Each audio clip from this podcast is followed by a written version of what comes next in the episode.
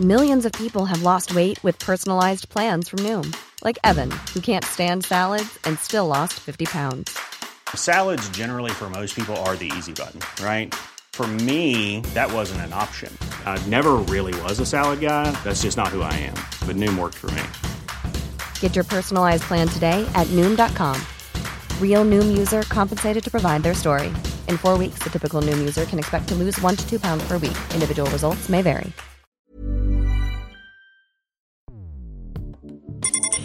Escuchas. Escuchas un podcast de Dixo. Escuchas Guavisabi con Cecilia González y Pamela Gutiérrez.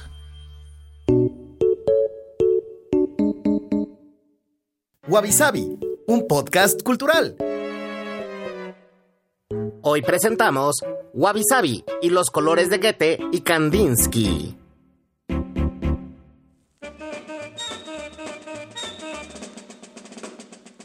Hola, bienvenidos a un episodio más de Wabi Sabi. Yo soy Cecilia González. Y yo soy Pamela Gutiérrez. ¿Se acuerdan de lo que era la sinestesia? Ese tema que tratamos la semana pasada cuando estábamos viendo el episodio sobre el ojo, que es una anomalía en la percepción en la que mezclas dos sentidos, de manera que puedes ver o puedes oír o saborear lo que sientes. ¿Tú te acuerdas, Pam? Sí, sí, me acuerdo. Muy bien. Pues esta semana haremos un experimento auditivo y les vamos a explicar lo que son los colores. Johann Wolfgang von Goethe nació en Frankfurt en 1749 y murió en Weimar en 1832. Fue un poeta, novelista, dramaturgo y científico alemán, contribuyente fundamental del romanticismo, movimiento al que influyó profundamente. Su obra más popular es Fausto, donde Mefistófeles trata de desviar al humano favorito de Dios. Vasily Vasilyevich Kandinsky nació en Moscú en 1866 y murió en Neuilly-sur-Seine en 1944. Fue un pintor ruso precursor del arte abstracto en pintura y teórico del arte. Se considera que con él comienza la abstracción lírica y el expresionismo. ¿Qué tienen en común un escritor romántico y un artista plástico expresionista? El punto común de estos personajes es completamente visual y emocional. Cada uno realizó su propia teoría del color. Oh, avisabi. Wabi-sabi. Existen muchas teorías del color, un poco lo platicamos el episodio pasado, desde las más biológicas, digamos, o anatómicas, pero en este episodio nos vamos a enfocar en las teorías de dos personajes, con una mención a otro, pero realmente nos vamos a enfocar en los dos personajes que acabamos de escuchar, Goethe y Kandinsky. Así es, y para empezar este episodio hablaremos primero de las teorías de Goethe o Goethe o bueno, hay gente que lo latiniza y dice Goethe, ¿no? Como prefieran decirle. Y en su libro Teoría de los colores, que Pamela me ayudará a pronunciarlo en alemán. Zur Farbenlehre. Muy bien, pues él va a criticar mucho la teoría newtoniana y difiere en su explicación del espectro visible. Newton es el que se dio cuenta que si tú pones un halo de luz blanca y pones un prisma, pues se divide el espectro de luz blanca en siete colores, que son los colores del arco iris, ¿no? Rojo, naranja, amarillo, verde, azul, índigo, violeta. Y si no me creen, pues pueden ver también la portada del disco de Pink Floyd, Dark Side of the Moon, que es exactamente esa imagen, ¿no? Luz blanca, un prisma y los siete colores del arco iris. Sí, si no tienen un prisma a la mano, la portada es buena referencia. No, creo que es más fácil de ver. Y el problema que vio Goethe es que vio el color como un resultante de interacción de la luz y de la oscuridad. Entonces, para Newton, la mezcla de todos los colores te daba el blanco, ¿no? Y la falta de color te daba el negro. Pero él observó que si hay una mayor apertura del haz de luz, se pierde ese espectro y se empieza a manifestar otro tipo de colores, ¿no? Entonces, Por ejemplo, todas las cosas rojizas pues van a tener como un borde amarillento o por ejemplo otro borde lo van a tener entre azul y cian con tonos de blanco entre ellos y pues la verdad el espectro solo se plantea cuando estos bordes se acercan lo suficiente a la superposición de los colores. Entonces, Goethe no lo hace tan purista como podría ser Newton, que solo dice que va a haber siete colores y de esos siete colores, pues si los mezclas vas a tener los colores secundarios y si mezclas entre un primario y un secundario vas a tener los terciarios, sino que él te dice que con un as bastante amplio puedes tener los colores tanto primarios como secundarios. Y es un poco lo que habíamos platicado en el episodio anterior sobre realmente la cantidad de colores que podemos ver, que están los millones, pero cómo tus ojos los van definiendo, digamos, poco a poco. O sea, esta idea de eh, como canales principales, por decirlo de algún modo, que luego ya se van afinando y entonces ya vas viendo, no sé, el azul turquesa, azul cielo, azul rey, bla, bla. Sí, no, y además porque para un experimento en un medio completamente controlado, donde tienes un cuarto negro, un, una fuente de luz, un prisma, pues evidentemente solo vas a ver siete colores, pero realmente en el mundo real vas a tener pues los claroscuros, vas a tener diferentes fuentes de luz, unas que son muy directas, otras muy indirectas, entonces también pues no puedes decir que simplemente la luz se va a refraccionar en 7. Entonces más o menos es la contrahipótesis que da Goethe, eh, sobre todo pues para contestar a Newton. Y dice que también los colores aquí van a tener pues una subjetividad bastante asociada con la percepción de cada individuo, porque pues sobre todo hay el chiste, ¿no? Que las mujeres percibimos 100 colores, pues los macho, alfa, lomo plateado, solo 7, ¿no? Y blanco y negro. Entonces, fuera como de esta parte simplona del ojo, pues ya lo habíamos dicho, ¿no? Hay personas que pueden ver muchísimo más definido algunos rojos, hay otros que más los azules. Si tienes daltonismo, pues ni los azules, ni los verdes, ni los rojos, ni los naranjas. Entonces sí hay que ir checando pues también la percepción individual. Entonces, fuera de esto, además, también trató de deducir las leyes que rigen la armonía de colores, atendiendo a sus efectos tanto fisiológicos como pues sentimentales y haciendo realmente un hincapié en el aspecto subjetivo de la visión.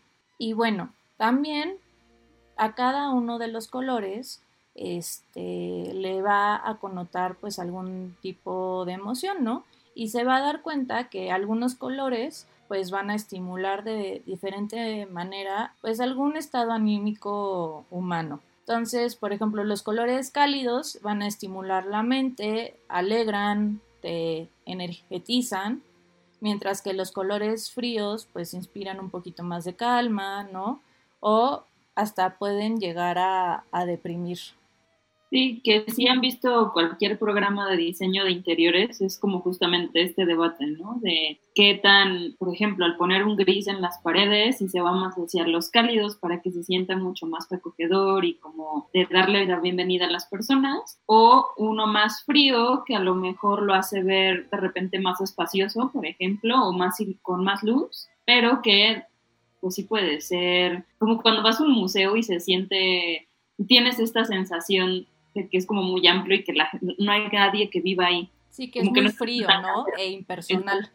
Hay como una psicología ahí bastante fuerte del color, pero pues ya también un poco estudiada por este autor alemán. Y bueno, como consejo, sobre todo si quieren luego un día imprimir con una muy buena calidad en alguno de estos centros este, transnacionales, internacionales de papelería y copiado, tienen que entender que hay tres tipos de colores primarios. El primero, que son los tricromáticos, que hablamos en el episodio pasado, que son los de la luz, que son rojo, verde y azul. Luego tenemos los colores primarios generales, que es rojo, amarillo y azul, ¿no? Que son los que te enseñan en la primaria y demás. Y luego tienes los colores de impresión, que son los secundarios, pero si ustedes guardan su archivo en estos colores que son cian, amarillo, magenta y negro, van a tener impresiones muchísimo más vivaces que si lo guardan en rojo, verde y azul, que es RGB, red, green y blue. Entonces, con los colores primarios tradicionales, rojo, amarillo y azul, este hombre decidió hacer, como se llama, varios triángulos donde mezcla estos con los colores secundarios y los, los colores terciarios, porque así intenta de hacer un diagrama más o menos de lo que es la psique humana. Entonces, los colores primarios, el rojo, el azul y el amarillo, pues están justo en los vértices de los triángulos, ¿no? Justo en los ángulos. Y obviamente, pues va a haber un cambio de tres triangulitos de colores con el secundario y el terciario. Entonces, por ejemplo, si tú quieres decir que una persona es muy lúcida, pones toda la franja de colores del rojo al azul. Entonces pasas por el magenta y la mezcla del magenta con el azul y el rojo con el verde. Luego, si quieres ser una persona muy serena, vas a estar usando el rojo, el naranja y el magenta y la combinación de esos tres colores. Luego, si te quieres sentir muy poderoso, usas la parte de azul, verde y magenta con la combinación de los tres.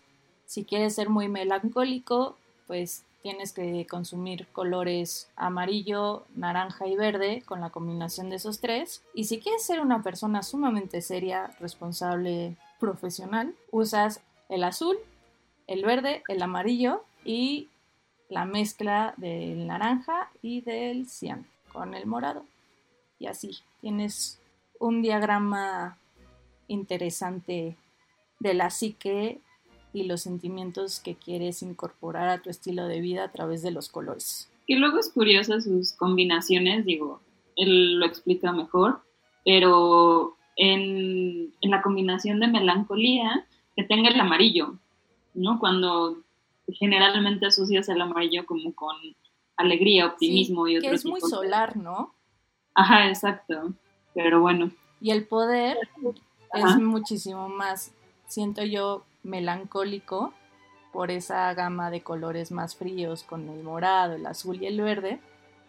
Pero bueno, esto fue el experimento y la teoría de Goethe, entonces nosotros solo la estamos reportando, ¿verdad? Sí, ya no hay manera de discutirla con él porque pues ya, no está aquí. Tal vez en otra vida podríamos hacer el tratado de colores, así como contestación a, este buen hombre. O con una medium, en una de esas podemos discutir con Goethe su, su combinación de melancolía. Pues mira, tenemos que checar que Mercurio esté retrógrado y ya cuando esté, tenemos que ver también la época buena para las ánimas, que podríamos tal vez hacerlo ahí por octubre, noviembre. Episodio especial. Conversaciones con Goethe. No, entonces también si nos quieren decir qué otro famoso quieren que entrevistemos, podríamos intentarlo con una medium.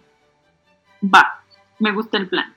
Pero bueno, otro que tiene otra teoría de color que hasta cierto punto es parecida porque también parte de las emociones provocadas por los colores es Kandinsky y justamente, bueno, él era un pintor, pero tuvo muchas exploraciones en pintura y el arte en general, ¿no? Entonces tiene, de hecho, diferentes ensayos, libros sobre temas de arte. Por ejemplo, también tiene uno de la línea y el punto, ¿no? Si no me equivoco. Pero bueno, lo que él explora en el arte es algo que también de repente llevaba al plano de la vida diaria, ¿no? Que se pueden utilizar en así como consejos de vida, por decirlo de algún modo, pero entre esas tenían que ver muchos temas de composición y cómo el color entra en esa composición. Justamente Kandinsky, en su libro que se llama De la espiritualidad del arte, eh, defendía que los colores pueden provocar dos efectos, uno físico, que son sensaciones físicas de corta duración y son superficiales y digamos que no te trauman, no, no dejan impresión en el alma y más bien un efecto psicológico que eso sí ya, bueno, él decía vibración anímica, pero digamos que esto ya te genera como sentimientos más profundos, ¿no? Te pueden conmover. Y en ese sentido, justamente como que hay dos maneras pues de ver los colores. Por ejemplo, el de, no sé, la ropa que traes puesta nada más porque en ese momento combinaba bien y que creo que es este efecto más superficial. Y uno mucho más profundo que, no sé, cuando ves una obra de arte que te puede llegar a conmover eh, la manera en que utilizan los colores, ¿no? Y cómo juegan con ellos y cómo generan, pues, como un ritmo diferente a, a otras cosas que ves. Sí, bueno, es que también hay una semiótica real del color, ¿no? Porque, por ejemplo, también cuestiones superficiales podría ser que lápiz labial se te antojó para pintarte la boca, ¿no? pero no es lo mismo decir, ah, quise usar morado, a, por ejemplo, todas las personas que se vistieron en morado para la marcha del 8 de marzo, ¿no? Como que un color puede tener o esta vida completamente superficial, ¿no? Como de pequeño placer momentáneo, o tener un significado que trasciende más allá de lo que simplemente es, ¿no? y que justamente en el siguiente episodio nos vamos a ir a este tema como ya más el significado cultural de los colores, ¿no? O sea, por ejemplo, el negro con rojo, que ya tiene una connotación también social y diferentes como usos, digamos, o normas que se han hecho alrededor de los colores, pero en este caso también podría ser incluso, ya saben, el típico que dicen el rojo te da hambre, entonces que los restaurantes los recomiendan que lo pintes de ese color, ¿no? ¿Era rojo o naranja? Era naranja. Naranja, exacto. Este tipo de temas, pero justamente hay como esta versión superficial del color, bueno, este uso superficial del color y un uso como más profundo, digamos. Y en ese sentido, también Kandinsky hablaba de la diferencia entre la forma y el color en sí. Pues, por ejemplo, lo que él decía es que los colores no son infinitos o que no pueden extenderse ilimitadamente, porque al momento de rebotar con una forma, una forma puede ser, no sé, eh, otro color, una persona o cualquier cosa, imagínense en un cuarto, un cuarto que es morado y entra una persona que trae rojo, entonces como que se mezclan los colores y no son puros, por decirlo de algún modo. No, además las mismas esquinas te dan pues cierta percepción también de oscuridad, ¿no? No rebote igual. Entonces, Porque justamente tiene que ver con refracción de la luz. Entonces es muy difícil que sea algo puro. Por ejemplo, igual, ahorita, disculpen que esté hablando tanto de diseño de interiores, pero me he echado como un maratón de programa de diseño de interiores, pero como un, algo que sucede mucho es que escogen un tono de gris o de blanco y como que en la muestra en el papel que les dan en la tienda es, no sé, como un blanco amarillento, por decirlo de algún modo, pero a la hora de ponerlo en todas las paredes de un cuarto y que empieza a rebotar entre sí, se ve así como amarillo huevo, ¿no? O, o un gris que querían que se viera muy clarito, se empieza a ver completamente lila. Y es justamente por este tema de la luz y cómo rebotan. Sí, entonces por eso también cuando quieran pintar sus casas, traten de pedir una pequeña muestra de pintura para poner como una muestra más grande que la del papelito que te dan, porque si no, no ves cómo interactúa ni con tus muebles, ni con la luminosidad de tu casa, ni cómo se refleja o el techo o el piso, ¿no? Entonces... Sí, justo lo que decían es que puedes así ya mover esa muestra justamente ponerlo junto al mueble, junto a la ventana, o lo puedes incluso doblar como en la esquina para que puedas ver justamente si va a cambiar el tono. ¿No? Pero bueno. Y si es buena idea tu capricho de pintar como todo tu espacio de morado. Exacto. Que hay muchos trucos al respecto, pero tiene que ver con esta idea de que los colores no son estáticos, por decirlo de algún modo, sino que es algo cambiante según la luz, según el tiempo de, del día y muchas otras cosas. Pero bueno, eh, Kandinsky, con estas ideas en mente, también es como componía sus cuadros, porque si, si ahorita en lo que escuchan esto se ponen a googlear Kandinsky, si no conocen sus obras, se van a fijar que están compuestas como de muchas como figuras pequeñas, por decirlo de algún modo, que están rellenas de color y cada que cambia la figura o la forma, pues va cambiando el color. Y eso es una manera también de crear ritmo. Obviamente se los estoy diciendo muy burdamente porque su teoría de composición es bastante más complicada, pero las líneas, justamente el, digamos, el acomodo de estas figuras tiene mucho que ver con esta teoría de composición de color y cómo van moviéndose o cómo son fluidos, por decirlo de algún modo. Y justamente algunos incluso parecen como música tal cual, ¿no? O que tienen como este ritmo musical. De hecho, hay algunos que tienen líneas que simulan de repente un pentagrama, como que tiene muchas referencias a esta composición musical. Y bueno, esta, esta manera de, de pintar y de componer sus cuadros también está relacionada con la escuela Bauhaus y algunos estilos posteriores. Y bueno, la escuela Bauhaus es una escuela de arte un, alemana que estuvo entre 1919 y 1933, pero lo que ellos decían era, o bueno, lo que querían hacer en términos de diseño era combinar belleza con utilidad. De hecho, cuando ven este tipo, había muchos muebles, o se dedicaban también a hacer muchos muebles, no era nada más en términos de pintura, pero justamente son como líneas muy limpias, pero que al mismo tiempo intentan darle la vuelta, ¿no? Jugando con grosores o con mezcla de otros elementos. Sí, es que además la Bauhaus fue directo al diseño práctico. Entonces eran muebles, eran edificios, fue muchísima tipografía también. Exacto, sí. Porque ya no solamente era el diseño por hacer algo solamente bonito, sino para hacer algo que además fuera sencillo, minimalista, pero para un uso real del hombre. Exacto, porque ya es meternos en otros temas, pero es muy interesante la visión que tenían de la producción en masa y también por eso esta idea como de que fuera mucho más utilitario, pero sin perder la parte como individual o estética. Pues de repente eran también artistas que apoyaban, ya saben, el movimiento de diferentes sindicatos o como este tema de producción en masa, ¿no? Tetris, por ejemplo, un poco surge de las mismas ideas. No sé si necesariamente es Bauhaus, pero es esta idea de como lo, lo masivo hacerlo estético y no nada más funcional, ¿no? O no nada más estético y también funcional. Exacto. Y bueno, también otro de los pintores que fue muy influenciado por Kandinsky en esta parte de colorimetría y musicalidad y ritmo en las formas fue Paul Klee, que si ven alguno de sus cuadros también tiene muchas figuras geométricas, muchos colores, pero también para él era muy importante el ritmo.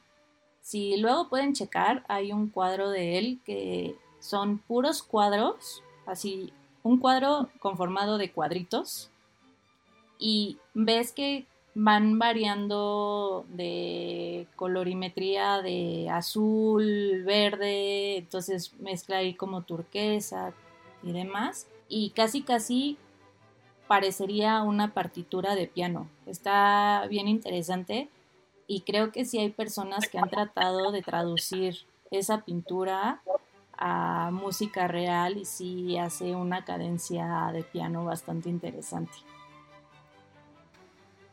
Y de hecho, ahorita que mencionas a Paul em, hay un grupo de punk, bueno, supongo que el término correcto es hardcore sueco, que se llama Refuse, y que en los 90, en el 98 específicamente, sacaron un álbum que se llama The Shape of Punk to Come. Y tienen una canción en particular que se llama To the Deadly Rhythm, así como al ritmo mortal, ¿no? Bueno, es de la línea de producción, como entre paréntesis y en esta canción como que retoman estas ideas entre de Bauhaus y cómo jugar con la repetición. Ellos no con colores porque es una cosa musical, pero bueno, tienen diferentes instrumentos. Aparte es curioso porque también tienen samples de como canciones más viejas que te remitan a esa época de la producción en, masa. Está interesante porque de repente me acuerdo que en la universidad hice algún trabajo con que comparaba esta canción con este estilo de pintura. Y es curioso ver cómo de repente si hacen como match, digamos, musicalmente y visualmente. Si la quieren checar esa canción, y ese disco en particular es muy bueno y es como un clásico de la escena hardcore, ¿no? Y que tienen todas estas ideas de la liberación del proletariado y cosas así, pero versión noventera. Sí, pero pues al final está padre porque la cultura no es una cuestión amorfa separada, realmente todo se interconecta. Entonces, pues es algo que tratamos de hacer aquí en Wabi ¿no? Dar un tema, pero que vean que esto puede inspirar a investigar muchas vertientes que salen de un tema tan simple como los colores, ¿no? Y ahora sí nos vamos a ir específicamente a hablar de los colores, ya hablamos de las teorías y de Gupte y de Kandinsky, pero bueno, vamos, vamos a platicar un poco sobre, digamos, la diferencia entre cómo definían los dos eh, artistas a cada color, bueno, no cada color porque son miles, ¿verdad? Pero digamos los principales. Y vamos a jugar un poquito, vamos a hacer un experimento, eh, vamos a platicarles primero de qué van los colores y luego poner el sonido, aquí sí es particularmente que Kandinsky relacionaba con ese color. Ahora sí, entrando al tema de los colores per vamos a platicarles cómo percibía cada artista a los principales colores. No todos, pero son los primarios, secundarios, por ahí algún terciario creo, pero realmente son los colores principales para poder comparar las diferencias entre la percepción de Goethe y de Kandinsky, que digo, ya encontramos, ¿no? Por ejemplo, la del amarillo, que no nos entra en melancolía, pero la idea es que después hagamos un pequeño experimento y les vamos a poner los sonidos, que aquí sí era Kandinsky, relacionaba eh, con el color. Y luego cuéntenos en redes si ustedes están de acuerdo, si veían ese, si se imaginaban ese color con, con estos sonidos o qué otros colores se imaginaban. Perfecto. Entonces, ahora vamos a empezar con el azul. Y por ejemplo, para Goethe, el azul es un color que asociamos a la calma y la tranquilidad. Además, pues recordamos siempre al cielo, al mar y automáticamente nos va a aportar a esa sensación de libertad e infinidad. Y, por ejemplo, para Kandinsky, este color, ya en cuestión de estas vibraciones de las que hablábamos, se mueve en forma concéntrica como un caracol en su concha. Entonces va a ser como un círculo espiral. Se va alejando del espectador en cada una de sus pinturas y dice que es un color puro e inmaterial y su sonido se asemeja al de una flauta, un violonchelo o un órgano.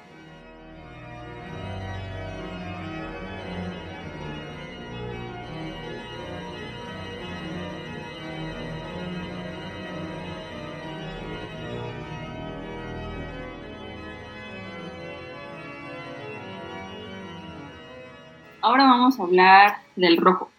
Para Goethe, la intensidad del rojo nos inspira excitación y pasión. Bueno, aquí sí ya conocemos este significado un poquito, ¿no? Del tema de como el amor apasionado. Eh,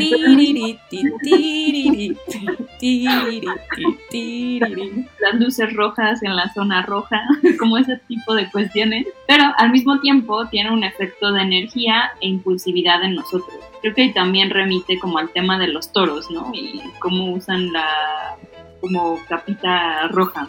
Pero bueno, lo que dice Goethe sobre el rojo. Kandinsky eh, lo describe como un color ardiente con un carácter inmaterial e inquieto. Recuerda la alegría juvenil, pero en tonos más oscuros tiene que ver con la madurez viril. Y en términos de sonidos lo asemeja a los tonos claros de un violín.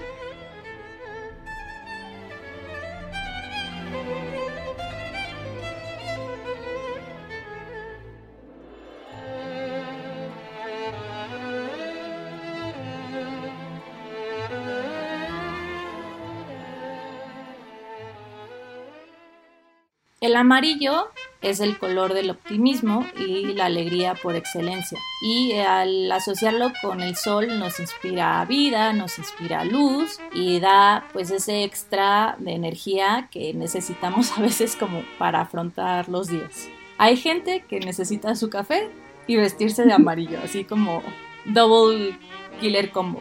Y para Kandinsky, este color irradia desde el centro, ¿no?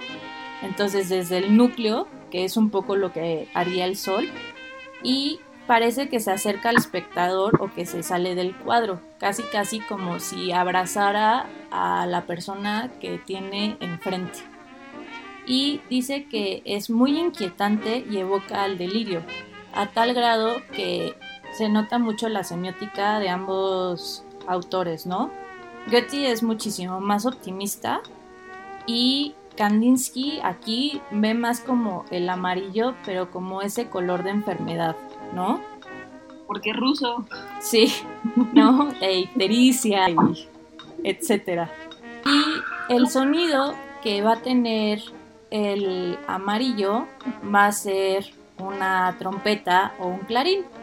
Y por eso lo vamos a escuchar de esta forma. What,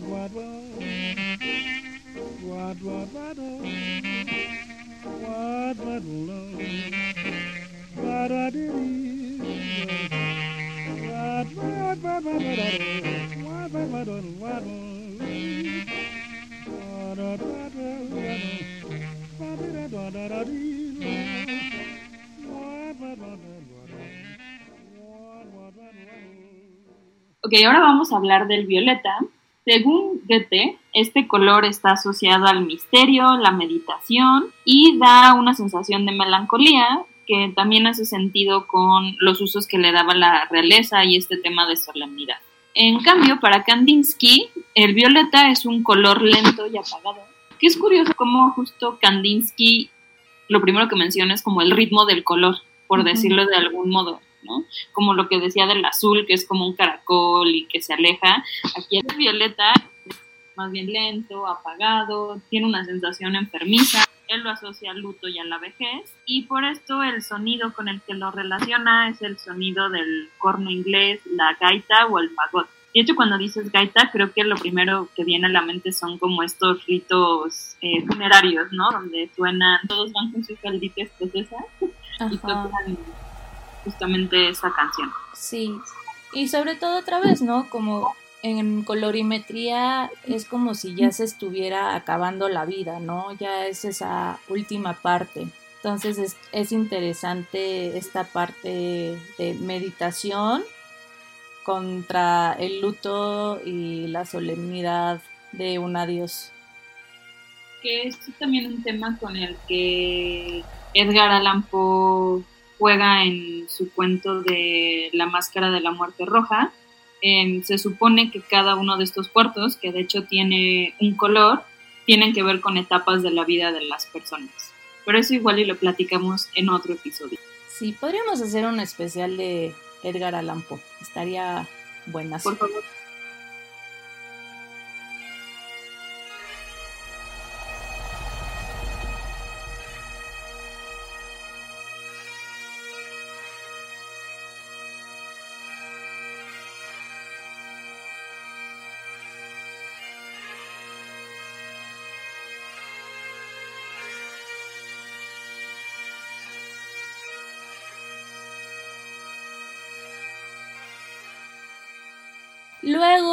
Otro color secundario es el naranja y para Goethe es felicidad, diversión y sociabilidad con algunas sensaciones que nos inspira este color, ¿no?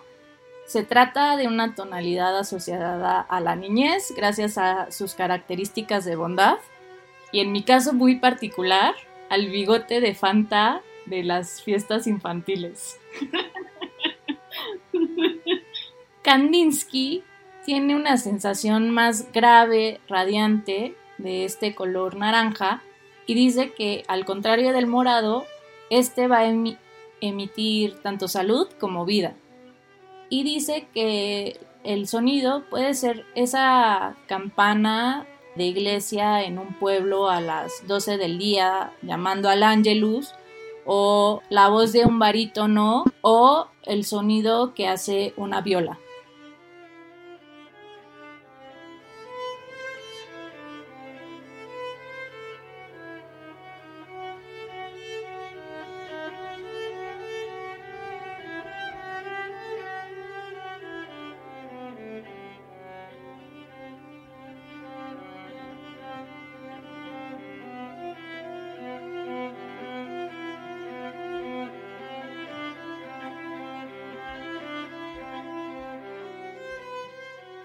Y bueno, otro color es el verde.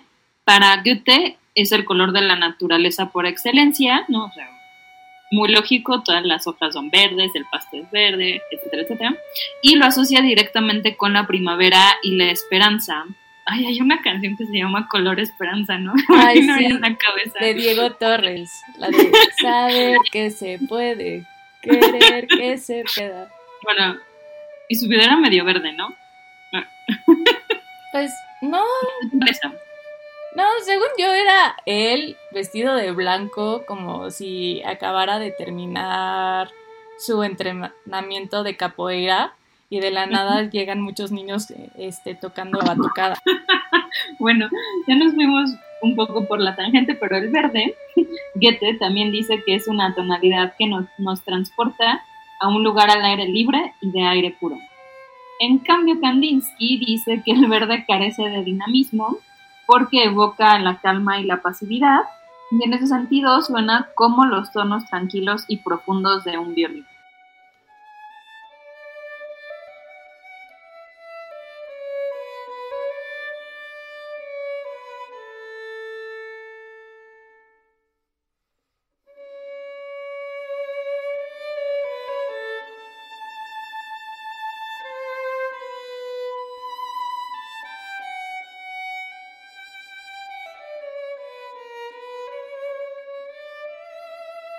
Luego, pues tenemos los colores como blanco y negro, que para Goethe, pues no tienen una interpretación tal cual. Pero, por ejemplo, para Kandinsky, en cualquiera uno de sus cuadros o en este sentido musical, es este el lugar donde desaparece el color material.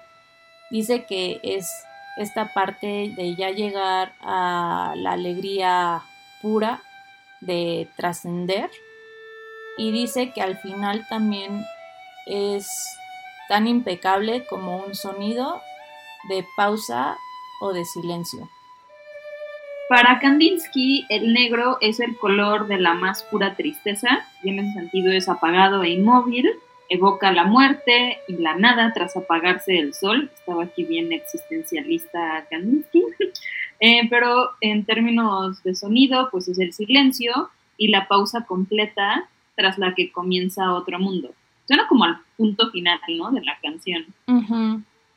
Sí, ese silencio previo al aplauso, por decirlo así, ¿no? Que lo necesitas tanto en películas como en ritmo como en música para dejarte respirar después de haber visto un final impresionante, ¿no?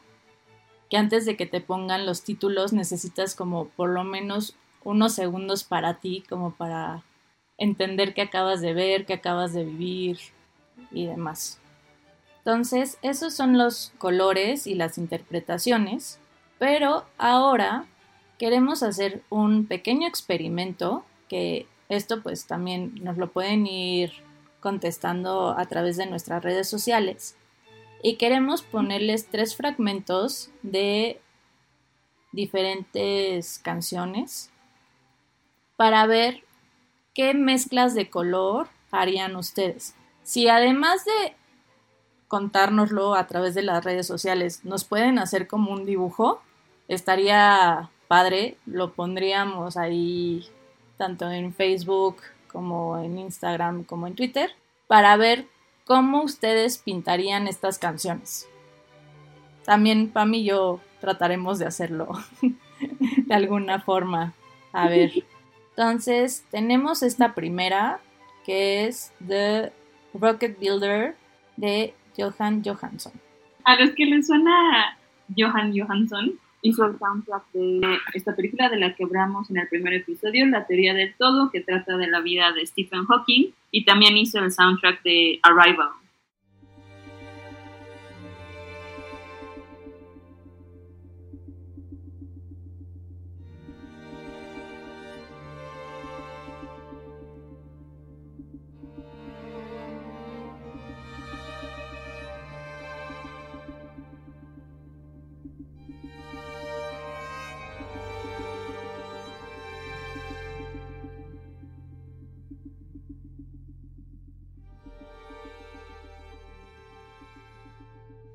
¿Qué sentiste o qué colores viste al escuchar esta tonada?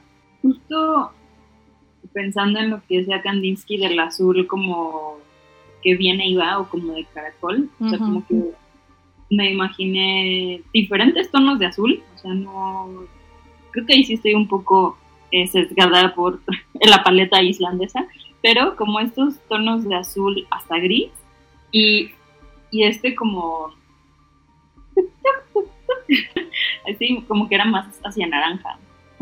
Sentí que eran como dos historias que se que convergían, ¿no? Como tener la historia general, que era la del sonido de los violines, y luego la de las percusiones, como la historia individual, ¿no? Como de una persecución o como de un latido de corazón, ¿no? Entonces, incluso haciéndolo como película, sería esta parte donde quieres salvar a alguien, entonces estás viendo como toda la historia de pausada, ¿no? De solemne y esto de que quieres apurarte como para cambiar ese destino.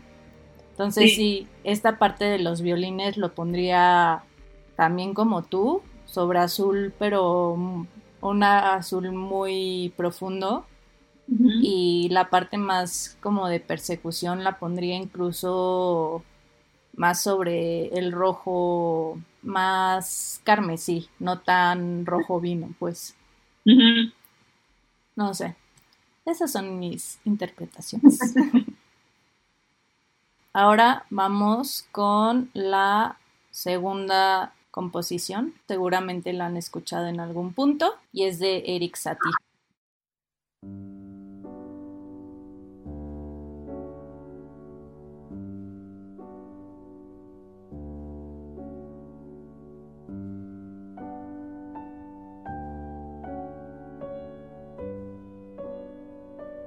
Entonces, ¿qué te, qué te hizo sentir? Este, como que tenía mucho blanco y como verde o incluso como lila. O sea, no sé, pero había mucho espacio entre los colores. Ajá, como mucho aire. Ajá, exacto. Yo igual, o sea, como un blanco brumoso que esconde un verde o un amarillo no sé, sentí que, es esa sensación de cuando llovió toda la noche y está amaneciendo y que las gotitas están ya cayendo de las flores. No sé, como esa sensación de que viene algo bueno, pero que te da incertidumbre, pero es esa incertidumbre que además te da mucha paz, ¿no? Es extraño. me pasó que es como cuando estás viendo una película de muchos silencios y como de no mucha acción. y, es, y como que lo importante está, no sé, en lo que estás viendo, por decirlo de algún modo, en términos de la película. O sea, las caras de los personajes o como las acciones y no necesariamente en lo que están diciendo. O sea, creo que esto es de lo escondido o lo que no estás oyendo o no estás diciendo es lo más importante. Sí, como ese misterio secreto, ¿no? O sea, es... Ajá. Está interesante. Y a ver, vamos con la última. De Olafur Arnald, eh, se llama Everything Must Change. También es un islandés. Olafur, algunos a lo mejor lo conocen, vino a México no hace tanto, creo que me equivoco el año pasado, y tiene un BAFTA por eh, la musicalización de la serie de Church. Vamos a escuchar un pedacito.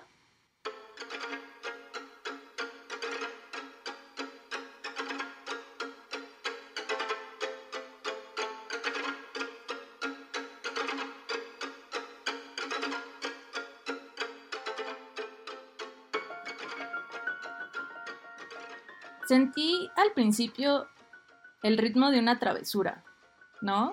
Que tratas de ir como poquito a poco, que nadie se dé cuenta. Y los graves era como el sonido o ya sea de la mamá contra el niño que quiere ir a la cocina y comer galletas ilegalmente o del ratoncito que quiere robarle como comida al león, ¿no? Entonces, no sé, en cuestiones de colores es como esta parte amarilla, pero más de esta cuestión un poco de locura y también esta parte naranja como de juventud, pero que contrastan con esta parte muchísimo más pausada, más cansada, de un morado. Justo para mí, el principio de la canción, que es más como seca, por decirlo de algún modo, es más en colores como de otoño, como café, rojo, naranja, amarillo incluso, pero hacia ocre. Y de repente cuando entra, cuando ellos se cambian el ritmo y entran otros instrumentos que como que de repente se mete mucho negro y luego se va más hacia tonos azules y morados. Sí, como si de un árbol entrara, así un árbol otoñal, entrara la brisa invernal y se llevara todo, ¿no? Así. De hecho, o sea, creo que debería decir que la primera vez que fue a Islandia, rentamos un coche y solamente teníamos como este disco eh, porque no habíamos comprado más, los fue los primeros días y este disco lo escuchábamos continuamente en el coche y nos tocó una tormenta de nieve así terrible entre las montañas con esta canción justamente. Entonces es como, o sea, en mi cabeza es como los instrumentos sí hacen como colores diferentes o me imagino estos colores pero realmente la sensación que tengo es como de ir en leche. Eso que sacabas la mano y no veías tu mano porque pues, la tormenta de nieve estaba terrible y pues era lo único que teníamos para escuchar. De repente ya nos pusimos tan nerviosos que más bien tuvimos que quitar la música porque ya nos distraía. Sí, porque además del ritmo como que se hacen poco los decibeles con tu corazón. Sí, exacto. Pero sí es curioso, digamos, desmenuzarla así a nivel sonidos y la diferencia que hay como a nivel recuerdo slash trauma. Así, la magia de la música y de los colores, señores y señoras.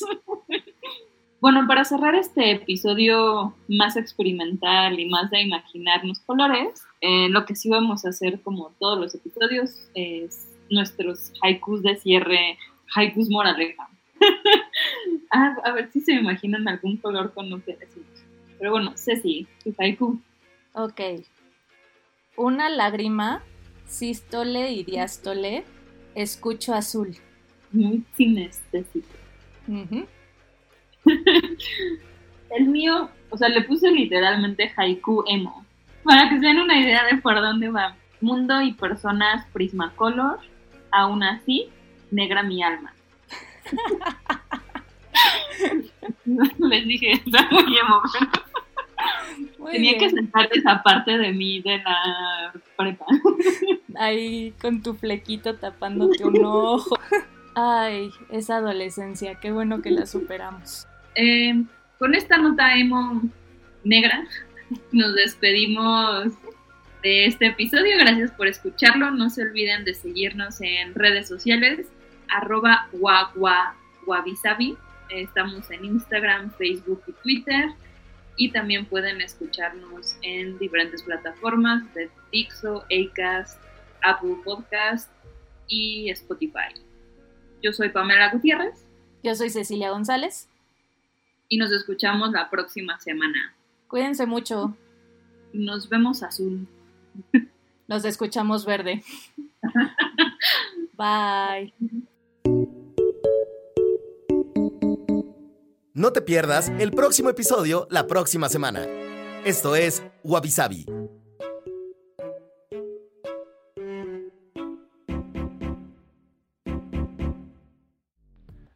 Dixo presentó, Sabi con Cecilia González y Pamela Gutiérrez.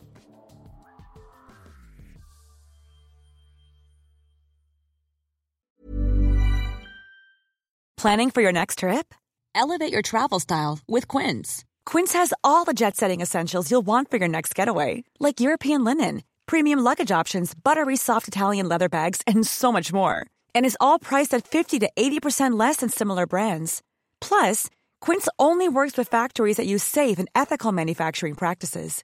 Pack your bags with high-quality essentials you'll be wearing for vacations to come with Quince. Go to quince.com slash pack for free shipping and 365-day returns.